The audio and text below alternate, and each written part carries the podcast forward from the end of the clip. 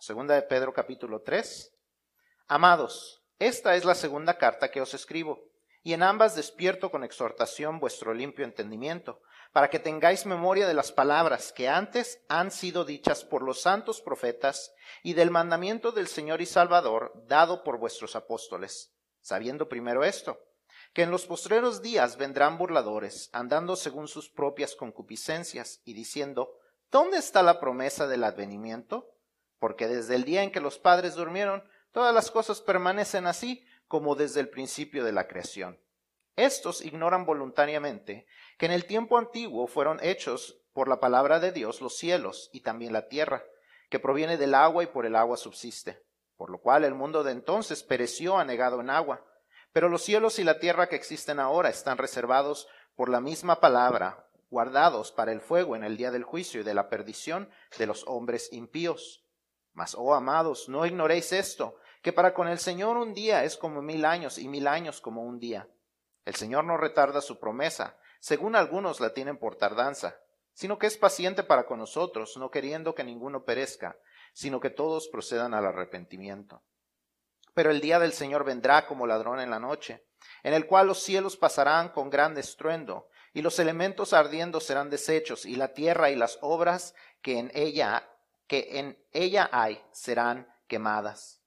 Puesto que todas estas cosas han de ser deshechas, ¿Cómo no debéis vosotros andar en santa y piadosa manera de vivir, esperando y apresurándoos para la venida del día de Dios, en el cual los cielos encendiéndose serán deshechos y los elementos siendo quemados se fundirán?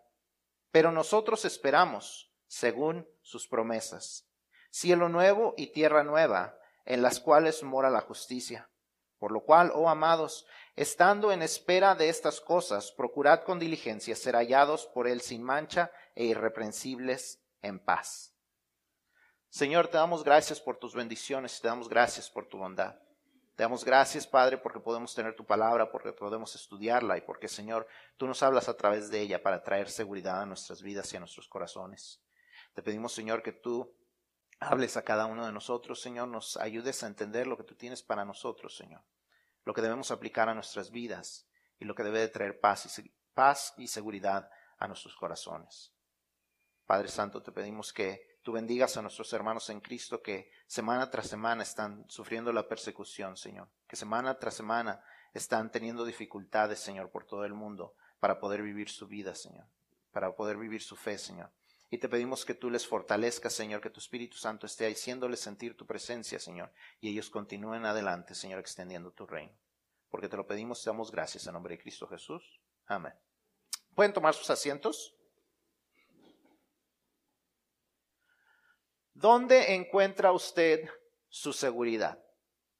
Mucha gente encuentra su seguridad en los dispositivos de seguridad. Los dispositivos de seguridad se han convertido en una industria creciente.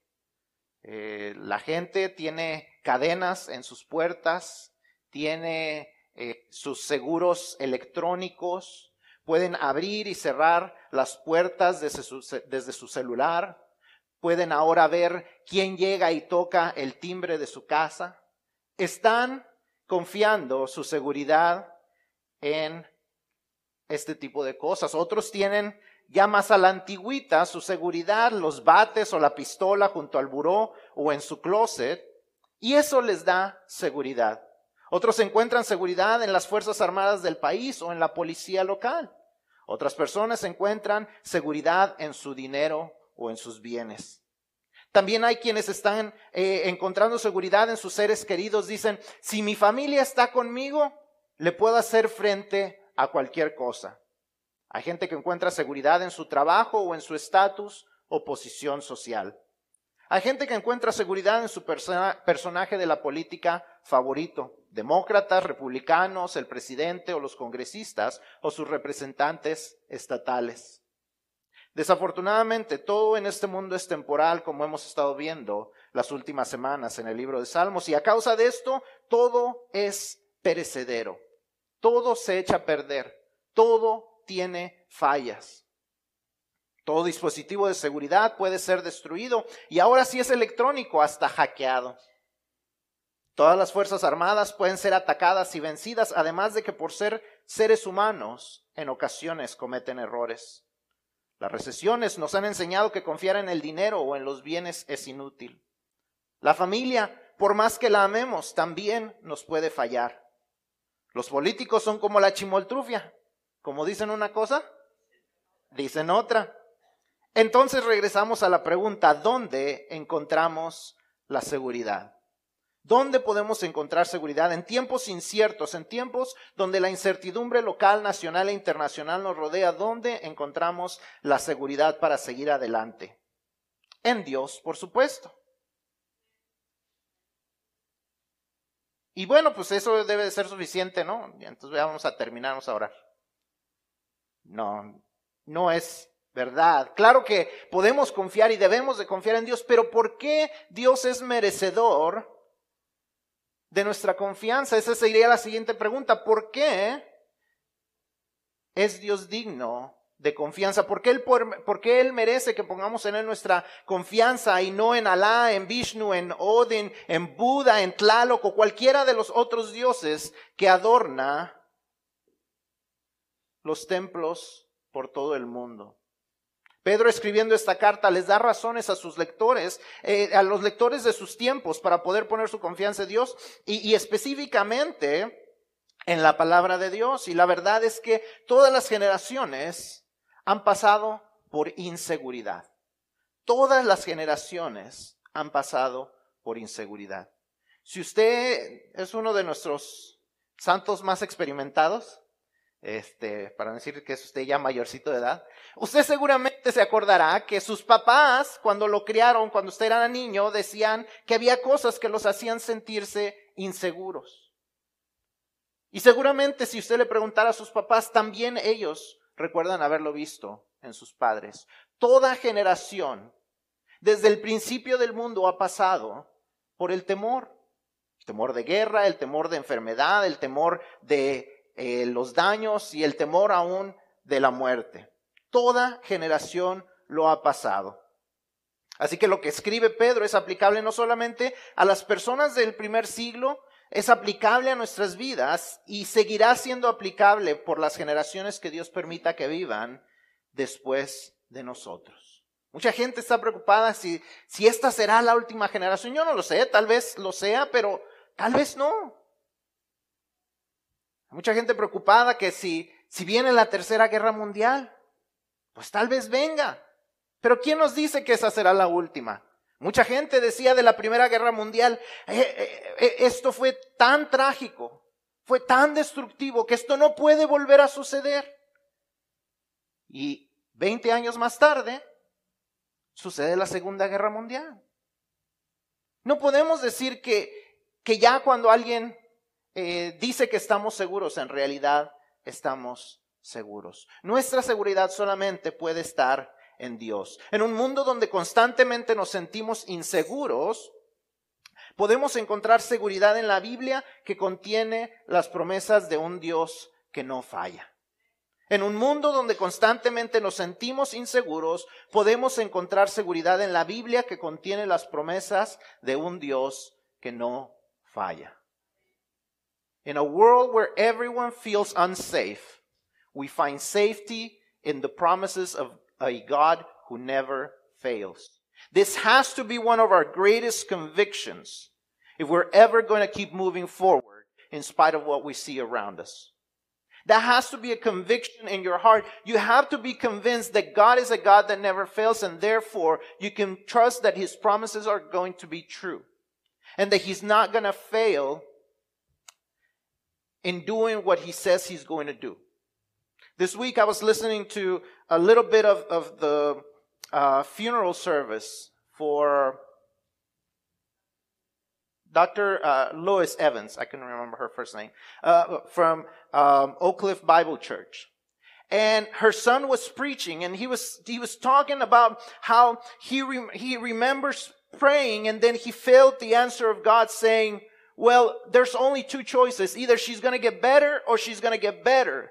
Either she's going to live with her family or she's going to enjoy her family because either she was going to live in this world and get better, or she was going to be going to heaven and being healed and be, be better. Either she was going to enjoy life on this earth, or she was going to enjoy life on, in heaven with her family. So no matter what, we can always trust God's promises to be true.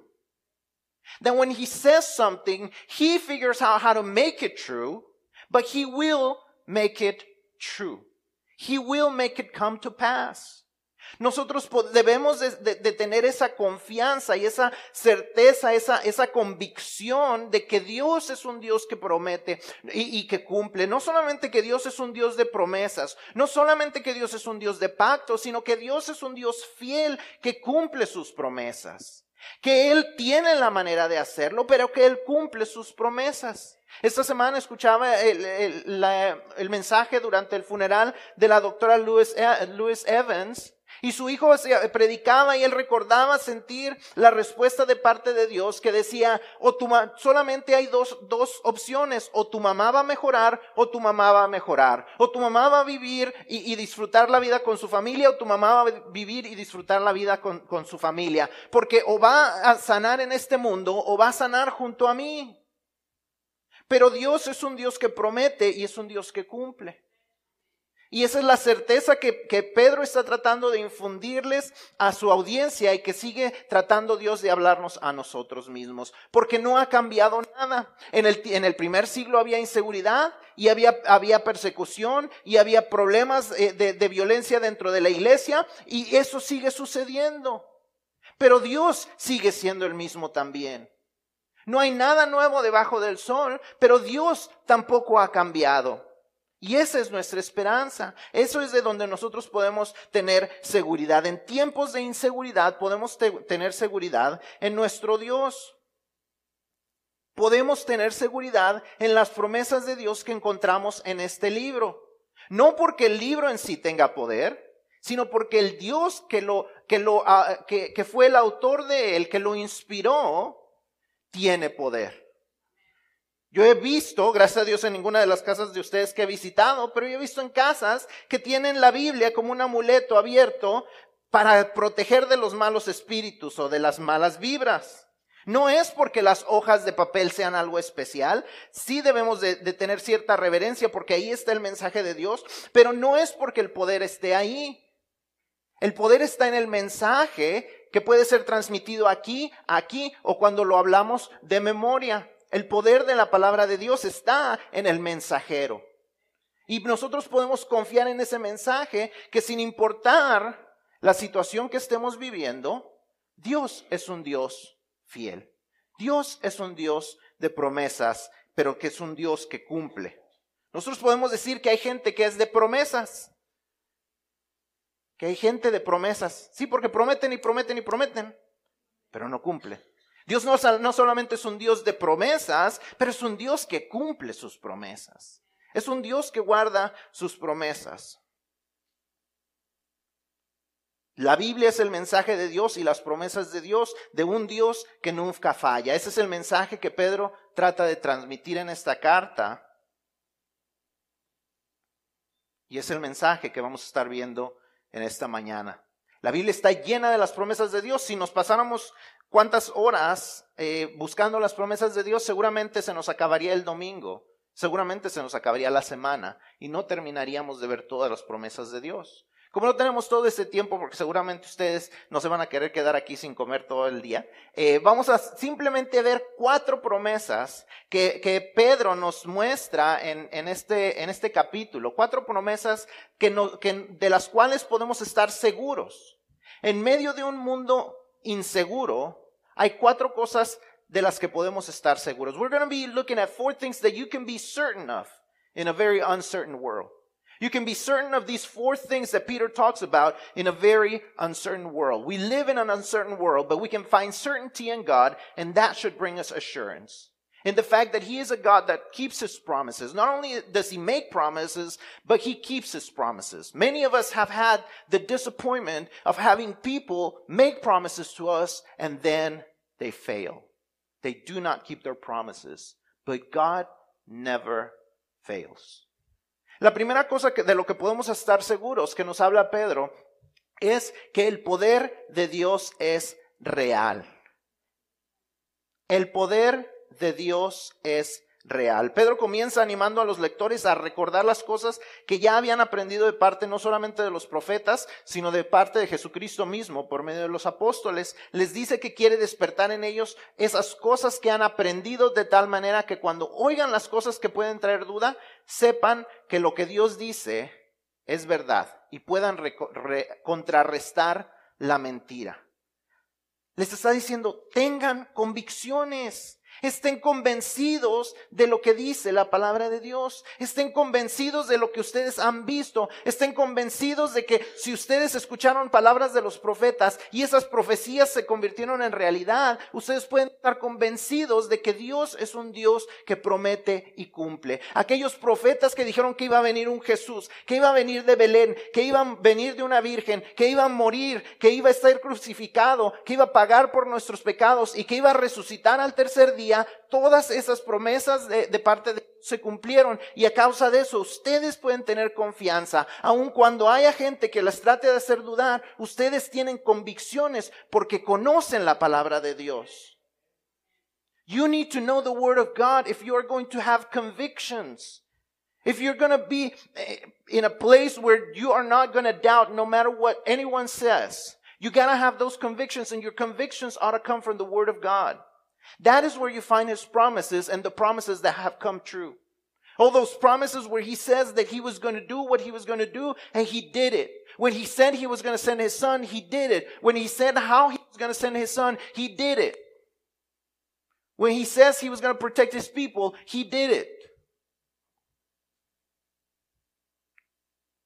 A nuestro alrededor podemos oír constantemente aquellos que tratan de hacernos dudar, desde la gente cercana que se burla de nuestra fe hasta los que dicen, hasta lo que dicen en los programas de televisión cuando ridiculizan el cristianismo. Nuestra fe está constantemente bajo ataque. Pero Pedro quiere que cuando esto suceda recordemos este principio importante. Dios sigue siendo el creador todopoderoso. God is still the Almighty. Dios no ha cambiado. El hecho de que la gente trate de hablar en contra de Dios no quiere decir que Dios ha perdido su poder o que se ha debilitado. Dios no es víctima del bullying. Dios no se achicopala ni se cohibe porque la gente no quiere creer en Él. Ay, ay, híjole, la gente ya no quiere creer en mí. ¿Y ahora qué voy a hacer? Ya la gente no me tiene fe. Ay, yo creo que ya no puedo transformar vidas. Dios no está haciendo eso y nosotros tampoco debemos de hacerlo. Pero desafortunadamente eso es lo que nosotros vivimos cuando no tenemos convicciones.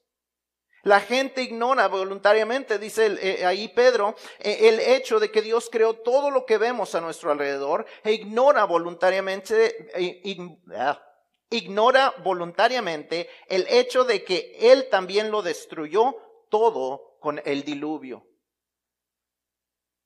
La gente ignora voluntariamente que Dios creó el mundo y que Dios destruyó y que Dios tiene un juicio para este mundo.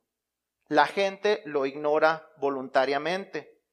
La gente puede ver que este mundo tiene un diseño extremadamente complejo y aún así creen que una explosión de gases y de elementos se acomodaron solitos y sin guía para crear todas las cosas. Por favor, se necesita más fe para creer que eso puede suceder.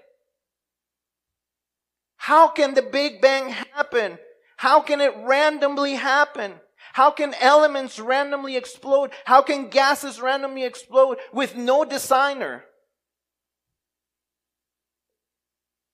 Do you understand how much faith it takes to believe that that could randomly happen?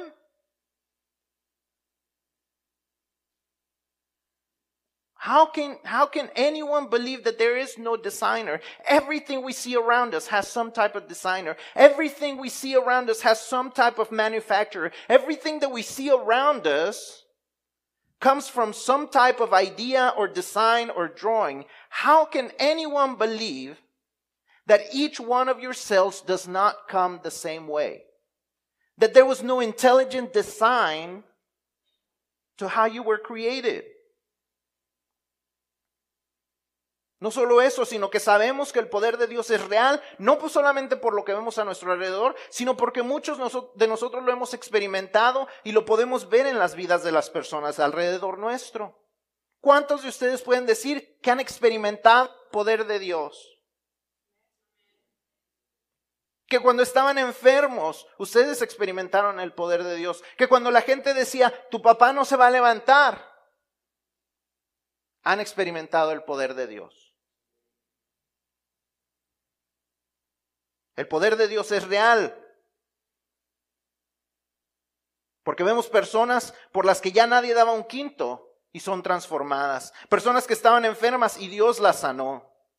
El poder de Dios es real y de eso podemos estar seguros. En un mundo lleno de inseguridad y de incertidumbre, nosotros podemos confiar en que el Dios en el que creemos tiene poder, no solamente para ayudarnos, sino para rescatarnos del plan de juicio y destrucción que Él tiene para este mundo. Personalmente creo que una de las razones por las que algunos cristianos viven en temor es porque no tienen una perspectiva lo suficientemente grande o de largo plazo. Porque si entendiéramos lo que viene a futuro para nosotros y para los que ignoran voluntariamente a Dios, nuestras vidas serían muy diferentes. Comprenderíamos que lo que sucede aquí es algo tan insignificante que no vale la pena vivir en el temor. Vivimos en temor de la muerte porque no entendemos que la muerte es solamente una transición para vivir eternamente con Dios en, lugar, en un lugar que es completamente indescriptible e inentendible por el cerebrito del ser humano. Por eso nos atemorizan las guerras, las balaceras, las enfermedades. No digo que no debemos de tener precaución y orar para que Dios tenga, haya, para que Dios ponga paz en este mundo. Dios nos manda a orar por la paz del lugar en que vivimos, pero no debemos vivir aterrados por los sucesos a nuestro alrededor. Vemos las noticias y nos frotamos las manos de preocupación y nos, preguntamos, ¿acaso no hay noticias buenas? Vemos los noticieros y de media hora, tal vez tienen uno o dos minutos de buenas noticias. ¿Acaso no hay buenas noticias? Claro que las hay. Pero eso no vende. Las buenas noticias desafortunadamente no venden. ¿Cuándo ve usted el, eh, eh, el, pronóstico del tiempo, el pronóstico del clima? ¿Cuando está soleado así como se ve ahorita? ¿O cuando se oyen los truenos, cuando se oyen los relámpagos, cuando está oscuro el día y las nubes están por encima de nosotros? Eso es lo natural. Que cuando las cosas van mal, nos atraiga nuestra atención. Es la naturaleza humana. Si apagáramos más las noticias, si abriéramos más la Biblia, nuestro ánimo sería distinto. Si pasáramos menos tiempos en los medios sociales y frente a la televisión y oráramos más, nuestras inseguridades seguramente disminuirían. voy a decir la verdad, yo esperaba que este miércoles pasado, que comenzamos y regresamos a los miércoles de oración, toda la gente que dice estar preocupada por las situaciones estaría aquí y no estaban. Decimos creer en el poder de Dios, pero si estuviésemos seguros de ese poder, le rogaríamos más a Él y nos preocuparíamos menos por el porvenir. Pero si hay algo de lo que podemos estar completamente seguros, es del infinito poder de Dios.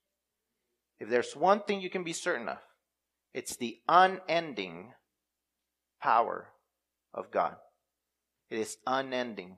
There is no end to it. No matter what you're going through, no matter what you see in the news, no matter what your parents talk about, no matter what your friends talk about, the power of God will not end. His ability to transform, circumstances has not ended. His ability to save you, no matter what happens around you, is still the same. It's still endless. La segunda cosa de la que podemos estar seguros es que el incrédulo está ligado a su pecado. Pedro nos dice que la gente incrédula permanece en su pecado y justifica su duda diciendo que Dios como quiera ya se tardó. Ignoran voluntariamente que Dios desde la antigüedad ha estado presente en este mundo y tiene ya un plan completamente determinado para él. Cuando iba a venir el, el, Mesías, nos dice Gálatas 4:4, cuando vino el cumplimiento del tiempo. No es que a Dios de repente se le ocurrió decir, ay, creo que ya se me está antojando mandar a Jesús. Creo que ya es fecha. No creo que Dios tiene reloj, pero eh, Él no dijo, ay, creo que tal vez ya. No, ya Él había determinado un tiempo. Y dice, cuando vino el cumplimiento del tiempo, Él tenía un plan exacto de cuándo iba a ser la venida de Jesús. No tenemos el tiempo para ver las, las profecías, pero el, tiempo que Él había profetizado, más o menos, nos va dando el tiempo cuando venía, iba a venir Jesús. A pesar de que hubo 400 años donde no se escribió nada de la Biblia, ya Él había establecido un tiempo para la venida de Jesús. Para la primera venida Él había establecido un tiempo y para su segunda venida también ha establecido un tiempo. Aunque la gente diga ya se tardó, no es que se haya tardado, es que no ha llegado su tiempo. Es que no ha llegado el tiempo que Dios había establecido. El incrédulo voluntariamente vive en necedad. El que ha decidido no creerle a Dios ha decidido vivir en la insensatez. Fue la palabra más bonita que pude encontrar para no decir una manera más fácil de entenderlo, para que, porque aquellas personas que deciden ignorar voluntariamente a Dios, prefieren vivir como tontos o como dirían otros, se hacen mensos. No hay palabras bonitas para describir eso. You are acting dumb if you are making the decision that this God that is being preached is no good. Because as you look around you, you have to admit that there has to be someone who has power above us. That things don't randomly happen.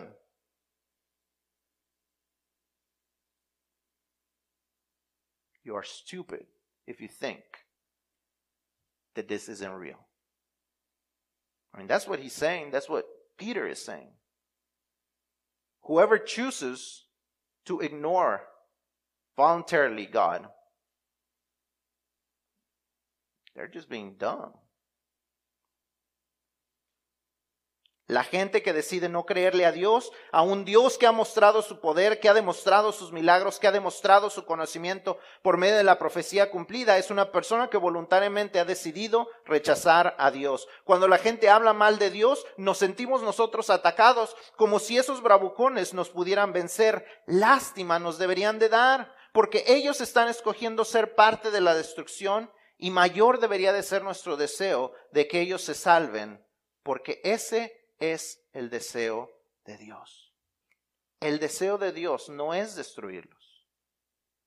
El deseo de Dios es salvarlos. Y esa persona que está ignorando voluntariamente a Dios, esa persona que rechaza cada vez que nosotros le compartimos el Evangelio, está en peligro. Y nosotros debemos estar orando por ellos. No sentirnos atemorizados por ellos, no sentirnos rechazados por ellos, sino debemos sentir lástima porque ellos van a sufrir las consecuencias de esa decisión. Vivimos en un mundo que quiere ignorar que la maldad existe.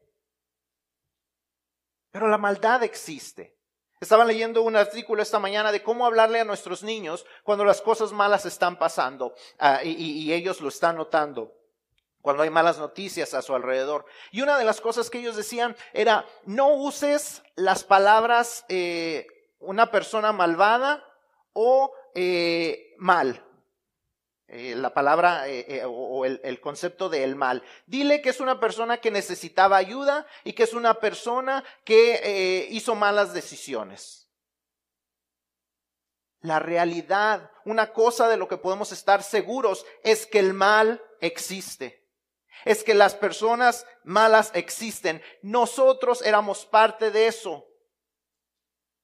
Nosotros continuamos siendo pecadores, nosotros continuamos teniendo el mal dentro de nosotros hasta que no viene Dios y hace una transformación en nuestras vidas.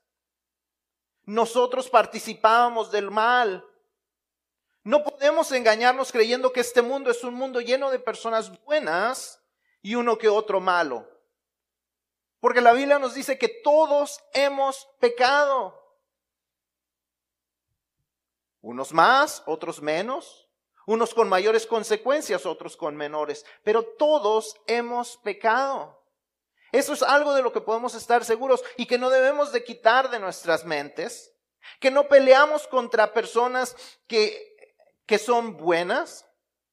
Son personas que viven engañadas, que están mal, que viven el mal, que son pecadores y que tienen necesidad de un Salvador. Ese es el mundo al que nos enfrentamos. Y no debemos de olvidar eso, para que eso sea algo que permanece y, que nos, y, y en donde encontramos seguridad, porque Dios ya nos lo ha prometido. La gente creía que cambiando la cultura, las cosas mejorarían y no han mejorado. La gente creía que cambiando la industria mejorarían las cosas y no ha mejorado. La gente pensaba que cambiando, que mejorando la educación las cosas cambiarían y no han cambiado. ¿Sabe por qué? Porque lo que necesita cambiar es el corazón del hombre cuando se entrega a Cristo Jesús.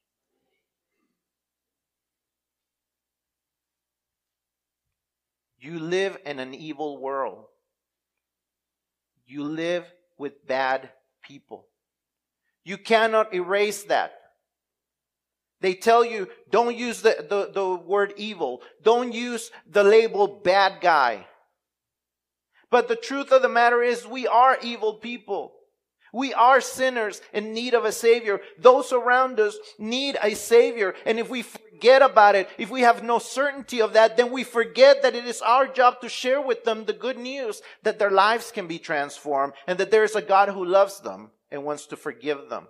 It is important that we maintain that in our minds. La tercera cosa de la que podemos estar seguros es de que Dios tiene paciencia para con sus hijos.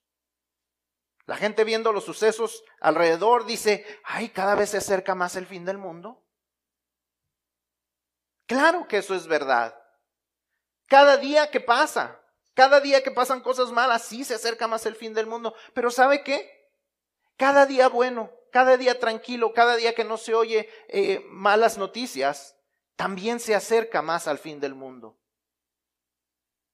Porque cada día es un día más cerca de la segunda venida de Jesús y de la venida del juicio de Dios sobre este mundo.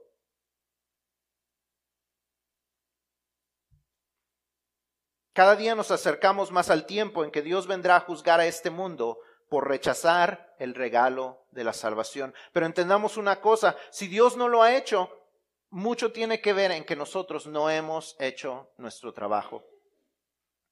Mucha gente usa el versículo 9 para decir que Dios es paciente con la gente perdida, pero eso no es lo que dice.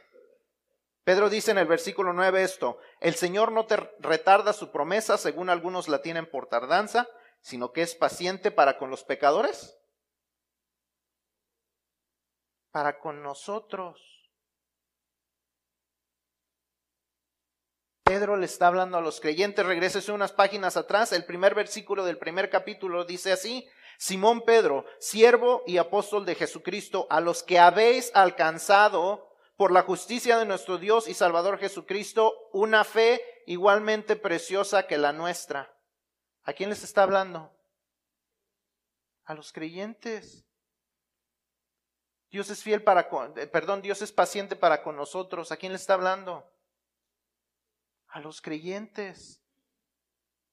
God is speaking to you. Verse 9 says, The Lord does not delay his promise as some understand delay, but is patient with you.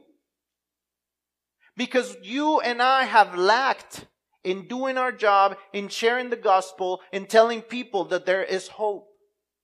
He's speaking to us and telling us, God is being patient with you, but this world is going to end. Pero le está diciendo a los lectores y nos está diciendo a nosotros que si no ha regresado y su promesa se ha retardado es porque está siendo paciente para con nosotros, porque no hemos hecho lo que debíamos. Él quiere que llevemos su mensaje de tal manera que todos lo oigan y puedan tener la oportunidad de venir al arrepentimiento. El deseo de Dios no es castigar a la gente y por tanto está dándonos la oportunidad todavía de llevar el Evangelio a todo lugar, desde nuestro hogar hasta el fin del mundo, desde nuestra escuela o trabajo hasta el último continente. Las estadísticas indican que el 42% del mundo todavía no ha oído de Jesús.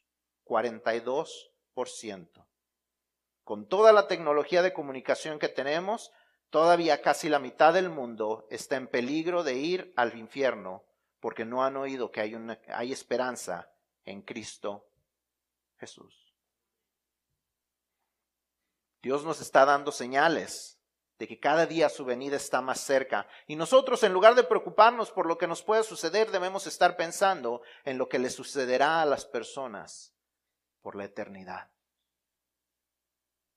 Are we caring for their eternity? We already know where our eternity is. If you're a believer, you already know where your eternity is. When this world ends, you already know where you're going. But what about those people who have not heard the gospel? What about that 42% of people throughout the world that have not heard about Christ? What is going to happen to them? En medio de la incertidumbre podemos tener seguridad de que Dios es paciente para con nosotros y podemos tener la seguridad de que Él no quiere que la gente se vaya al infierno. Si hay algo de lo que podemos estar seguros es que Dios no quiere que la gente se vaya al infierno, pero nosotros tenemos que hacer nuestro trabajo de llevar el Evangelio a las personas. Pero también debemos de estar seguros de esta última cosa, que la paciencia de Dios se terminará. La historia bíblica, toda la Biblia nos, enseña y nos confirma que Dios es lento para la ira y es paciente, pero también nos confirma que su paciencia tiene un fin. Cuando el pueblo fue sacado de Egipto, Dios fue paciente, pero eventualmente los dejó fuera de la tierra prometida y los hizo caminar por 40 años por el desierto. Cuando el pueblo de Judá se burló de los profetas, Eventualmente la ira, de Dios descendió sobre ellos y como dice segunda de Crónicas 36, no hubo más remedio. Y eventualmente el plan de Dios se cumplirá, su paciencia para este mundo y para nosotros se terminará y su juicio comenzará. Y cuando la gente que decíamos amar se pierda, ¿qué diremos a eso? Nosotros no vamos a perder nuestra salvación, pero ¿Cómo, nos sentiremos al saber que podíamos haber compartido más y no lo hicimos? Por temor o por flojera o por, por miedo al rechazo, la gente se irá al infierno si nosotros no hacemos lo que Dios nos ha mandado hacer. ¿Qué debemos hacer entonces? El versículo 11 nos da cuatro cosas eh, que debemos de hacer ya que sabemos que este mundo tiene un destino de juicio y destrucción. Número uno, debemos de andar en santidad. Andar en santidad. Debemos andar de tal manera que seamos hallados en santidad, que seamos hallados separados de este mundo, de tal manera que no hagamos las cosas que se hacen aquí que lo que vemos, oímos, hablemos y hacemos sea lo que le agrada a Dios, que la gente pueda reconocer algo especial en nosotros porque no hacemos lo que otros hacen, que nuestra vida refleje que nos apartamos de, de las cosas del mundo porque no son agradables a Dios. Si somos iguales, ¿cómo podemos esperar que ellos quieran cambiar? A holy conduct is the first thing that we need to be doing.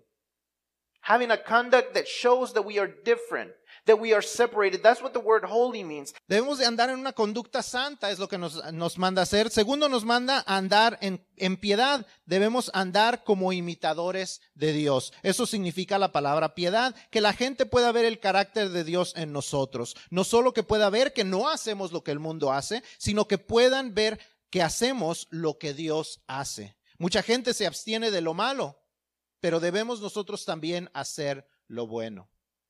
La gente debe, debe, poder ver en nosotros que amamos, perdonamos, ayudamos, levantamos, animamos como Dios, que somos justos y honestos como Dios lo es.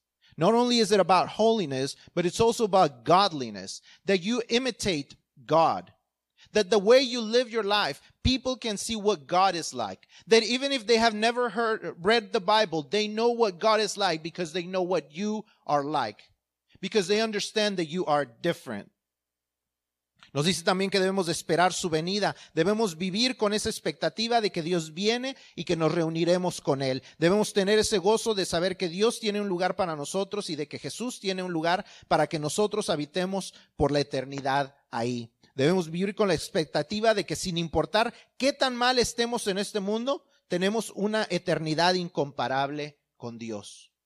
Debemos vivir con la expectativa de que sin importar qué tan bien estemos en este mundo, tenemos una eternidad incomparable con Dios. No nos aferremos a esta vida porque algo mejor nos espera con Dios. We must be awaiting for his coming. No matter how good your life is, you cannot compare to what your life is going to be like in heaven. No matter how bad your life is, you cannot imagine how good it's going to be in heaven. Y por último dice que nos apresuremos para su venida. Debemos apresurarnos a compartir el Evangelio con la gente para que su venida sea pronto y seamos rescatados de este mundo que va en camino a la destrucción. Levantémonos y compartámonos, sacrifiquemos y demos para las misiones. Me dio mucho gusto el, ver que sobrepasamos la meta y espero que así sea el resto del 2020, que podamos estar ayudando de alguna manera a los misioneros que están haciendo el trabajo y llevando el Evangelio. Los muchachos están eh, poco a poco, les vamos a seguir recordando más, pero los, eh, high schoolers están juntando para un filtro de agua que les ayudará a las personas que están ministrando a llevar el Evangelio a lugares donde no tienen agua limpia.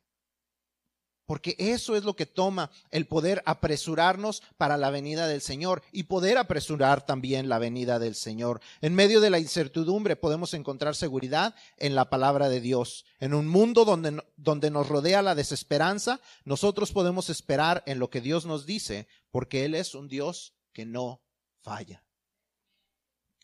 Me encanta el versículo, el, principio del versículo 13, que dice, pero nosotros esperamos según sus promesas. Pero nosotros esperamos según sus promesas. ¿Puede usted decir esto con convicción? ¿Está convencido de que las promesas de Dios son reales? Can you say this with conviction? That based on his promises, you hope, you await, you can keep moving forward.